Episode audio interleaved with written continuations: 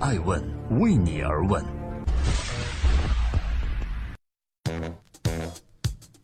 大家好，我是高原。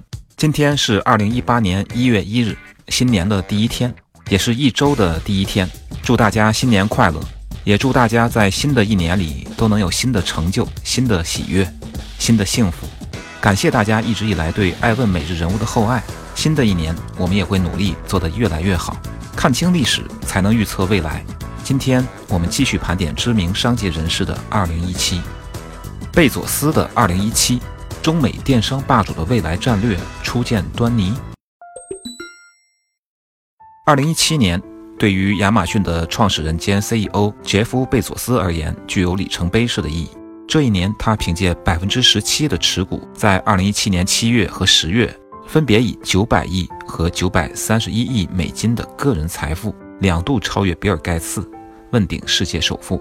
首富桂冠背后是受到华尔街狂热追捧的亚马逊股票。在二零一五年十月，亚马逊扭亏为盈之前，这是一家已经连续亏损了二十年的公司，但是它的股价始终居高不下。所有的投资人都看好这一不断把资金投入基础设施布局和跨行业整合的互联网巨头。二零一七年，贝佐斯和他的亚马逊已经占据了在线购物的半壁江山，但是野心勃勃的他仍在争分夺秒地为未来布局。他在云计算和人工智能等领域的投资已经为公司创造了巨额财富。不过，贝佐斯在整个二零一七年一直面临着来自阿里巴巴的严峻挑战。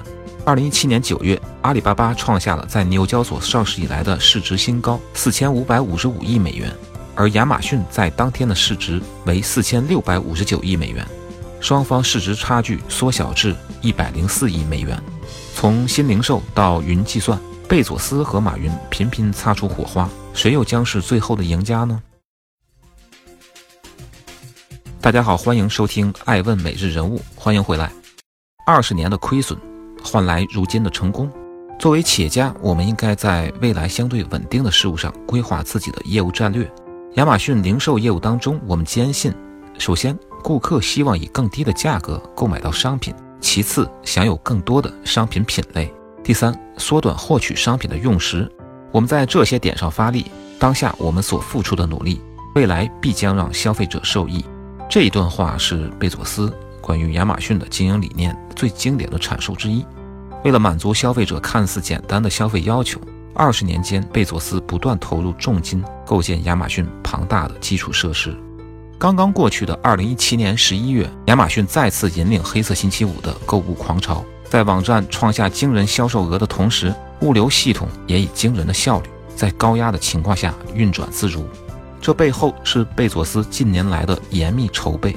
从二零一三年至今，亚马逊通过建设分拣中心、推出 Prime Now 和 Amazon Flex。购买卡车拖车、租用货机和直升机等一系列措施，自建物流，缓解了物流的巨大压力，为消费者提供了极佳的购物体验。另一项为亚马逊赢得广泛青睐的是其会员业务。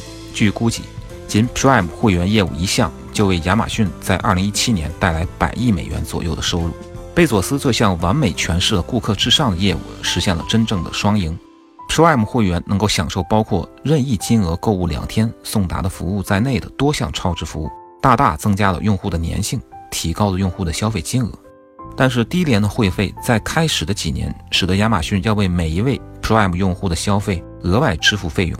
看来烧钱培养客户并不是我国企业的专利。大家好，欢迎收听爱问每日人物。云计算虽然占优，但会不会被马云追上？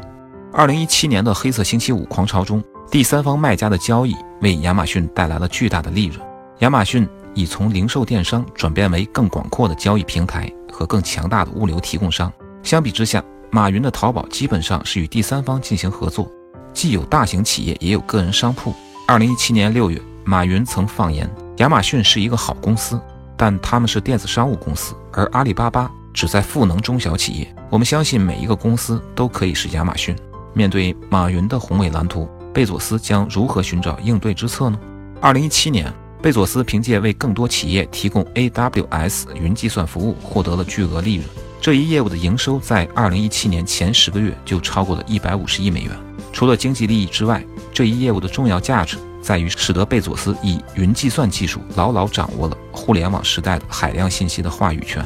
尽管 AWS 营收是马云的阿里云的三点八倍，但是考虑到阿里云在不断降价，且阿里云百分之一百三十的增速几乎是亚马逊百分之五十五的增速的两倍以上，因此两者的差距在不断缩小。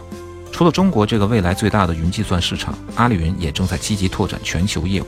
贝佐斯的 AWS 的优势还能保持多久呢？二零一七年九月，亚马逊的人工智能语音助手。Alexa 宣布和微软的 Cortana 合作，贝佐斯主动牵手比尔盖茨，目的在于实现其智能音箱在家庭场景和工作场景的自如切换。当互联网巨头们掀起百箱大战，硬件之外，考验的是是否能够整合媒体内容，将硬件实现联通和承载软件服务。因此，充满焦虑的贝佐斯从与微软的合作当中开始寻求突围之策。并不断寻求更多的第三方开发者和第三方硬件厂商。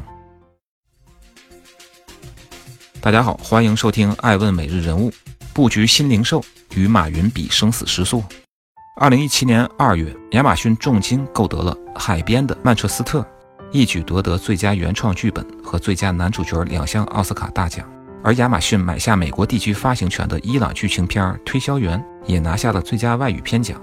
贝佐斯正在不遗余力地推动这家电商平台成为泛娱乐领域的领导者，蓬勃增长的付费会员数量就是明证。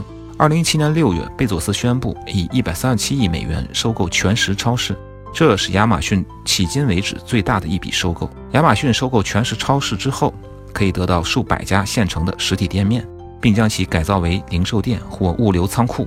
借助这个机会，亚马逊还可以将其数字化零售体验推广到更大的平台。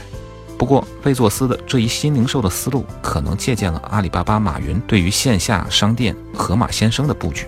二零一七年，阿里巴巴收购了银泰集团，并不断扩大与苏宁的合作范围。马云预计电商发展将逐步放缓，因此他试图颠覆四点五万亿美元的中国零售市场。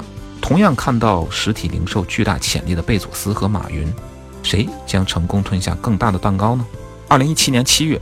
亚马逊的两小时配送服务 Prime Now 在新加坡上线，而总部位于新加坡的东南亚电商 Lazada 从商超、配送到影音服务都已全面做好迎战准备。Lazada 背后的盟友阿里巴巴的扶持，以十亿美元增持 Lazada 股份。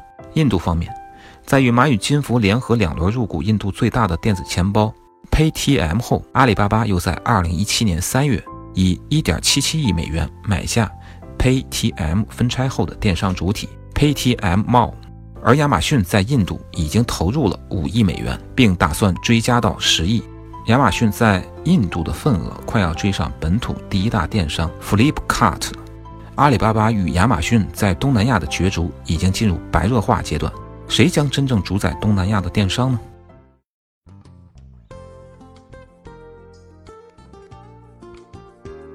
爱问每日人物想说。亚马逊二十年如一日艰难而迅猛扩张的背后，站着贝佐斯这样清醒而执着的领导者。一方面，他信奉顾客至上，几乎所有的盈利都用于基础设施的搭建；另一方面，他又高瞻远瞩，从云计算、人工智能到泛娱乐、线下购物，一一精准布局，构建了一个庞大而又严密的商业帝国。贝佐斯二零一七年两度问鼎世界首富，这是他厚积薄发的结果。但是，相比早早将兵权移交七零后的马云，二零一八年即将五十四岁的贝佐斯将如何迎战来自硅谷和中国的竞争呢？亚马逊和阿里巴巴的微弱市值差距是否会在二零一八年转瞬消失？贝佐斯又将如何带领亚马逊杀出重围呢？二零一八已至，好戏即将拉开帷幕。爱问。是我们看商业世界最真实的眼睛。